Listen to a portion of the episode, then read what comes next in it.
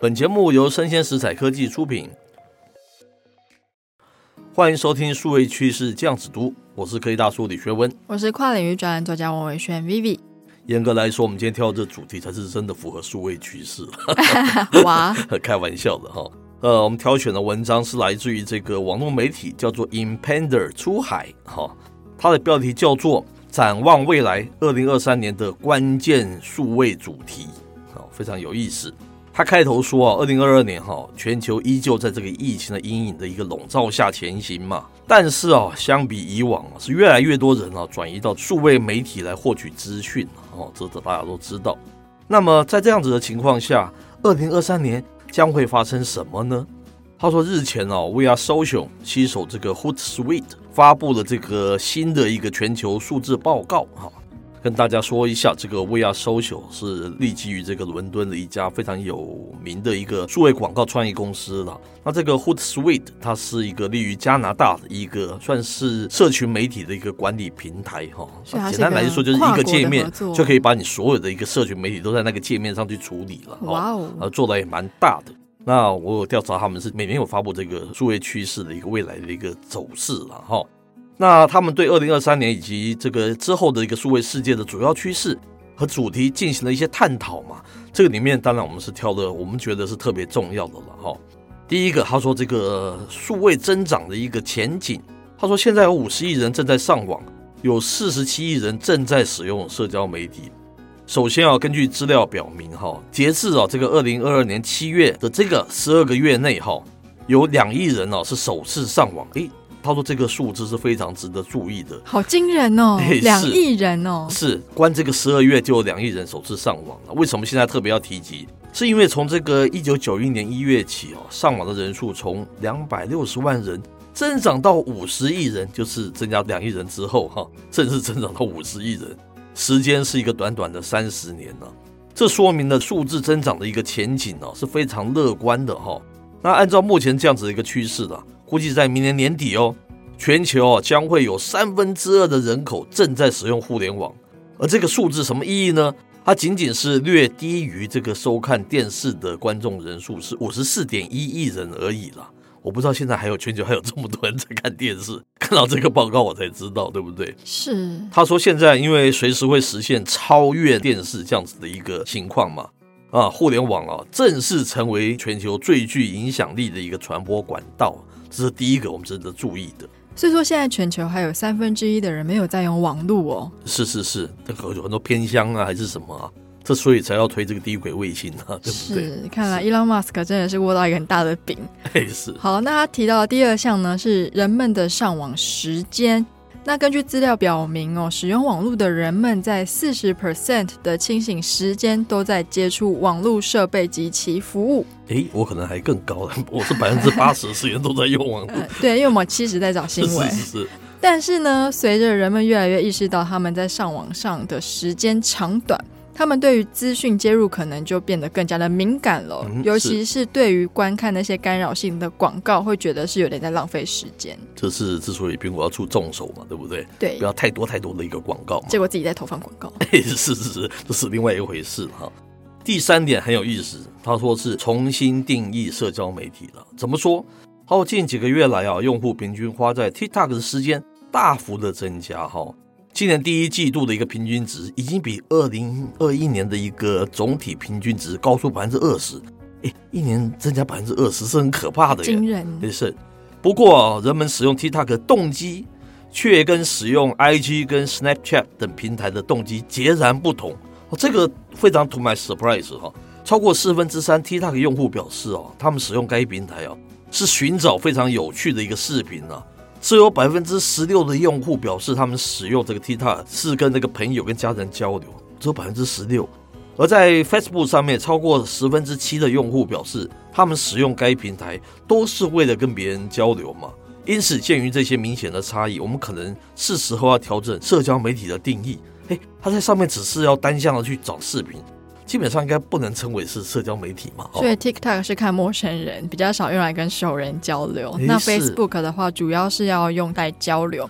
哎，是但是 Facebook 它最近推出一个功能，我觉得有点匪夷所思怎么哦。说我觉得它的定位好像越来越乱了。哦，我不知道科技大叔有没有注意到，最近是你的个人档案页面，它可以问你说要不要升级，哦变是成是一个粉丝可以 follow 你，然后你可以透过发一些短影音来赚取所谓的欣赏，就是是给你星星打赏的意思。是但是呢，我发现我把我的页面转到那个模式之后，别人没有办法对我发出交友邀请、欸，哦，他们是只是是能追踪我。那里面大概有一些 bug 嘛，是，然后变成是我要主动去加别人朋友，了解。我就觉得哎、为什么会做这样的跟动？是我主要就是这边讲的是就是点出问题啊，就是因为那个界限模糊掉了，对不对？对原本 TikTok 它是属于短影音，它就它就短影音就好了，偏偏人家把它跟你社交媒体放在一起，你就产生忧虑了，对不是对？那它影响力越来越比你大，你就必须向它看齐，就走的会有点四不像，对不对？可是我觉得其实 Facebook 你就好好做好你的社交媒体的，哎是是是就是它的角色就好了。把这个定义权重新拿回来，对不对？是，好吧，只能说他也是很乐于尝试了。是好，那第四点呢是关于 NFT 的兴衰哦。是那大家都知道嘛，NFT 它曾经是我们数位领域最热门的话题之一，是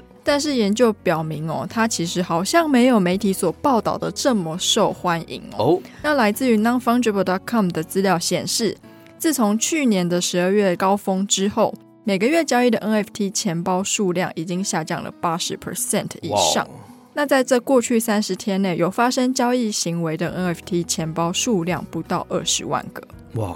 好像掉蛮多的，对不对？是下一个也是大家会非常好奇跟关注的，就是加密货币会成为主流 吗？这我们 Vivi 时常在讨论，对没不对？错，好，它里面说啊，根据资料显示，全球约有八分之一的这个，反正符合这个上班年龄的这样子一个互联网用户，现在啊拥有至少一种的加密货币，感觉起来蛮棒了，对不对？嗯，然后在土耳其的这个数字还上升到大约四分之一，哇，真的是加密货币的超级大国。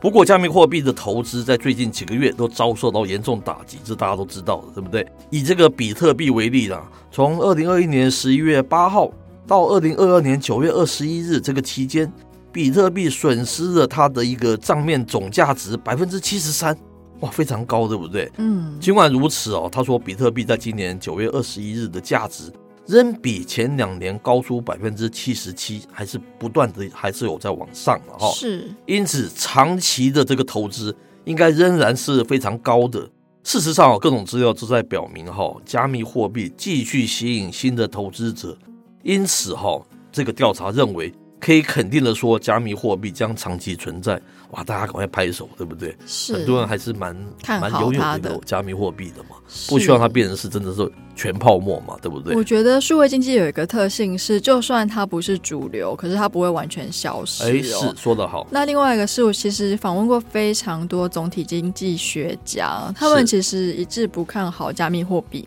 但我觉得很大的原因是因为，就是传统的经济的样态跟我们数位经济的样态本身不太一样。是，是就像科技大叔应该很有感吧，在很多场合我们要跟大家介绍数位经济的时候，是，其实大部分的人还是习惯用传统产业的思维去看我们数位的经确济。是，的确可是我们是两个性质完全不一样的企业，是数位经济通常来说会比工厂型的更轻资本一点嘛，因为我是可能就是伺服器的运算，没我卖的错比较是我的创意。是但是大家常常会啊，短期我要看到 revenue 啊，那就是比较传产的思维，非常。不同啊了。没错，那下一个主题呢是元宇宙，嗯哼， 相信大家也是不陌生的主题哦。大家也有有些失望的东西， 对不对？对，那来自呢 ActivePlayer.io 的分析表明哦，每个月都有超过十亿用户玩的 Fortnite，也就是堡垒之夜。嗯哼，那它每天呢就有超过两千万的用户进入这个游戏世界哦。嗯哼，但是这些资料都无一不表明了，在当前游戏仍然是元宇宙的代名词。元宇宙还没有办法取代游戏，变游戏取代元宇宙这种概是念，好有意思哦。是是是，那大家觉得元宇宙的未来会是什么样子呢？那根据一些分析表明哦，假如说元宇宙它想要获得动力跟牵引力，就必须要提供跟现实世界截然不同的东西。嗯，好棒，这种说法是，那此外呢，这个趋势还表明了元宇宙的吸引力可能需要非常长的时间才可以超越其当前的游戏重点。他这一折也是给我一个当头棒喝了啊。你那个佐伯克如果变成是虚拟的佐伯克跟人家开会，这有什么意思啊？嗯我们一直强调说，那里面是有很多 avatar，你可以扮演各种不同的身份，这是我们一直在强调的，才比较好玩嘛。嗯，他就说你应该是要跟现实世界截然不同的东西，对不对？是如果你一直要取代现实社会的，那我直接线上会议就好，视讯会议就好，我那么麻烦做 什么？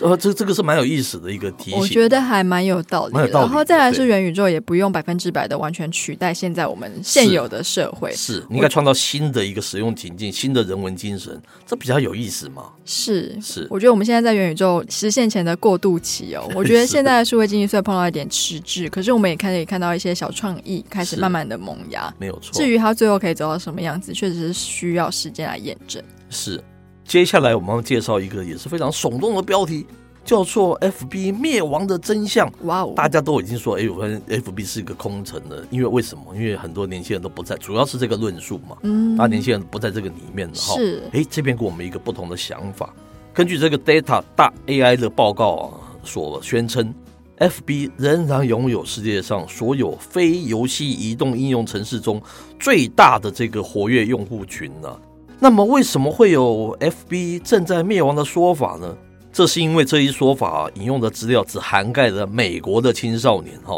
虽然我们可能会在西欧国家也看到一些相似之处，但是美国跟西欧的趋势并不能反映我们在全球范围内看到的趋势嘛，嗯也很棒，对不对？而事实上啊，根据分析显示，美国用户啊占 FB 啊全球活跃用户群的不到百分之十了哈，呃，不是也不是太特别大，对不对？因此啊，虽然佐伯克和他团队肯定会担心美国的这些趋势嘛，但是全球的资料表示哦，FB 实际上仍在吸引青少年用户，而不是失去他们。就是你不要完全以美国观点看这件事情的话，嗯其实并不是大家所想象的这样，哎，蛮有意思的。是以我这个年纪来说，我觉得其实 Facebook 相较于不管是 Instagram 或是 TikTok 都是比较好交流的媒体是哦。是是不管是它的排版、它的文字，是。那虽然它之前因为广告太多有受到一些挑战跟悲歌嘛，是但是相较起来，不要说我年纪大，我也三十几岁 而已，我算是年轻世代的，是，我还是觉得它相对来说是一个很好跟外界交流的社群媒体。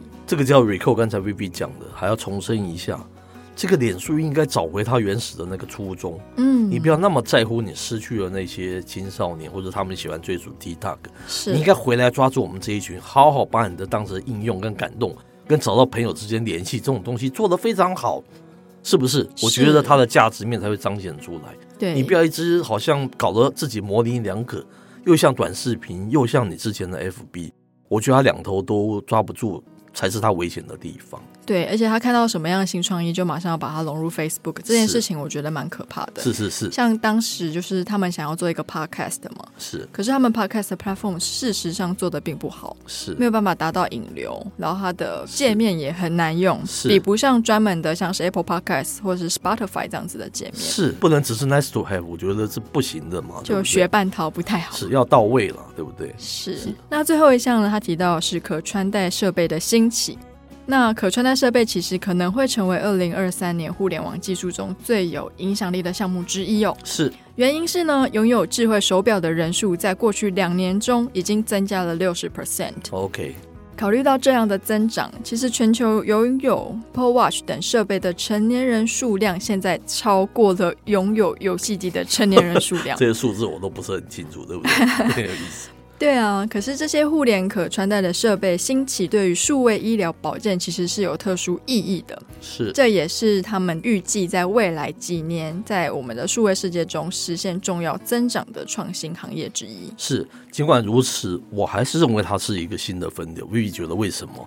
因为它并不是视觉性的，你手跟手表对不对？里面那个 panel 不够大，嗯它不能是，它还是永远没有办法取代视觉这一块嘛。是否则你元宇宙就有这个 Apple Watch 进去不就可以了，对不对？是，我觉得它毕竟，你只能说它是一个还蛮成功的一个分流，嗯，但是我觉得走到汇流，可能还是像这个元宇宙啊、车联网啊是比较可能的，对不对？没错，而且就是具更具代表性的话，我觉得像 AirPods 它可以提供给我们想象的空间其实是更大。是再来是它一年平均已经卖一亿副了嘛，是而且只光 AirPods 哦，它还没有算其他厂牌的无线耳机。是我觉得这一块市场是很值得我们开发者再去想想看，说，哎，是有什么样的东西可以跟我们耳机合作？是耳机未来可能就不只是耳机了，是有没有什么更有趣的互动方式可以出现？是因为听觉、视觉两个就是差一绝，对不对？应是，该是蛮大块的一个新鲜处女地，是值得大量的开发的，对不对？没，错。而且手表，因为比起智慧型手机，它的屏幕更小嘛，是除了它的智慧型可以就是去侦测你的心率或者是健康其这他个部分是健它康的一个 niche，对 对，可是如果你真的要在这么小的屏幕上看东西，如果这件事情会很普及的话，那